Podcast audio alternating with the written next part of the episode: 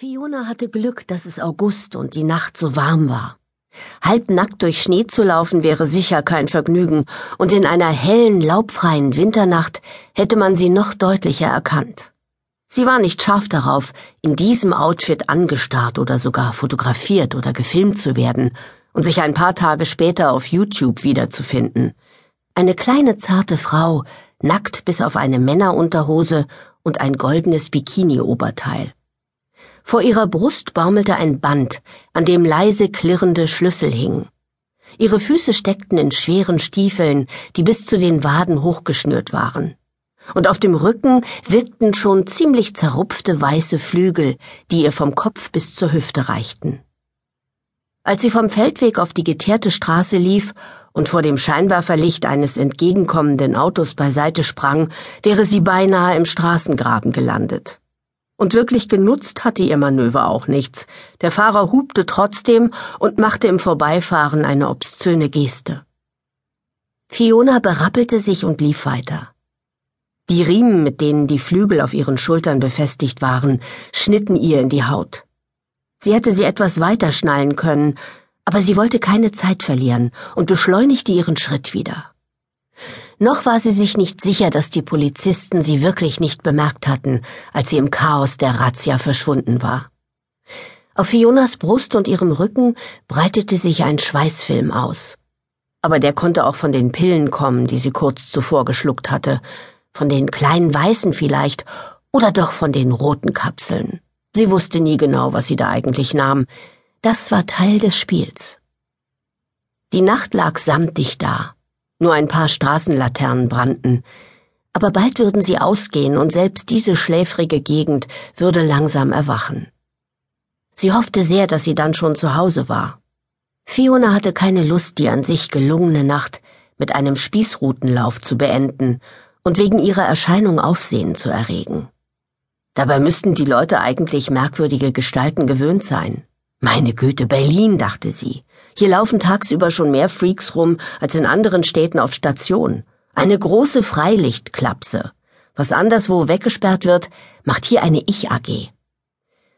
In Zehlendorf war sie eine ganze Weile nicht mehr gewesen. Schon gar nicht nahe der Uni-Tierklinik, wo es eher aussah wie in einer ländlichen Vorstadt. Aber sie selbst suchte die Orte der Labyrinthpartys ja nicht aus. Die Events der verschlungenen Lüste fanden dort statt, wo sie eben stattfanden. Fiona bekam nur am selben Tag eine E-Mail von der geheimnisvollen Grinsekatze, deren richtigen Namen niemand kannte. Liebe Eule, hatte in der letzten gestanden, Samstagnacht öffnet das Labyrinth wieder seine Pforten. Lust, Ekstase, Abgrund. Alles ist erlaubt.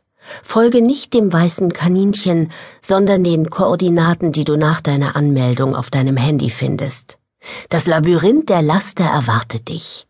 Das Wort Laster darfst du wörtlich verstehen. Herzlich die Grinsekatze. Meist sagte sie den Einladungen zu und überwies sofort elektronisch die angegebene hohe Teilnahmegebühr, obwohl sie nie genau wusste, was dort passieren würde. Dieses Mal hatte die Grinsekatze das Wort Laster tatsächlich sehr wörtlich verwendet. Fiona bzw. Eule, wie sie im Labyrinth hieß, hatte sich an alle Anweisungen gehalten und sämtliche Papiere, Kredit und sonstige Karten zu Hause gelassen, trug nichts als einen goldfarbenen Bikini, eine Shorts, ihr Handy und die Schlüssel um den Hals. Sie hatte ihren Wagen mehrere Kilometer entfernt abgestellt, sich mit einem Taxi bis zum Institut für Parasitologie fahren lassen und auf die nächsten Informationen gewartet. Die ersten Koordinaten kamen immer erst gegen 23 Uhr und bedeuteten eine weitere Sicherheitsstufe. Diese führten zu einem Baum. Fiona fand gleich das an ihm befestigte vereinbarte Zeichen, ein Plakat mit einem weißen Kaninchen, das einen Zauberwürfel in der Hand hielt. Sie beantwortete die SMS der Grinsekatze, indem sie die Buchstabenkombination auf dem Zauberwürfel durchgab, damit die Labyrinthwächter wussten, dass sie wirklich in der Nähe war. Dann erst schickten sie ihr eine zweite SMS mit den endgültigen Koordinaten, die sie in ihre Karten-App eintippte und denen sie zu Fuß durch die einsame Landschaft folgte. Sie fand sich in einem Wäldchen wieder, und es war stockdunkel. Nirgends die Anzeichen einer Party. Fiona stand ganz still. Und bald bemerkte sie hinter den Bäumen andere Gestalten, die ebenso regungslos warteten. Dann, Punkt Mitternacht, wurden gigantische Scheinwerfer angeschaltet, und Fiona sah, dass wenige Meter von ihr entfernt ein gewaltiger Sattelzug im Wald stand, verdeckt durch ein Tarnnetz, das mit Blättern und Zweigen behängt war. Von überall aus den Büschen und hinter den Bäumen kamen Partygänger hervor, manche kostümiert, manche so gut wie nackt. Die Menge drängelte sich vor dem riesigen Laster. Der Rollladen des Trucks wurde mit einem Knattern wie von einem Trommelwirbel hochgezogen, und da war es. Das Labyrinth mit all seinen Verheißungen. Party, Drogen und Sex in sämtlichen Variationen.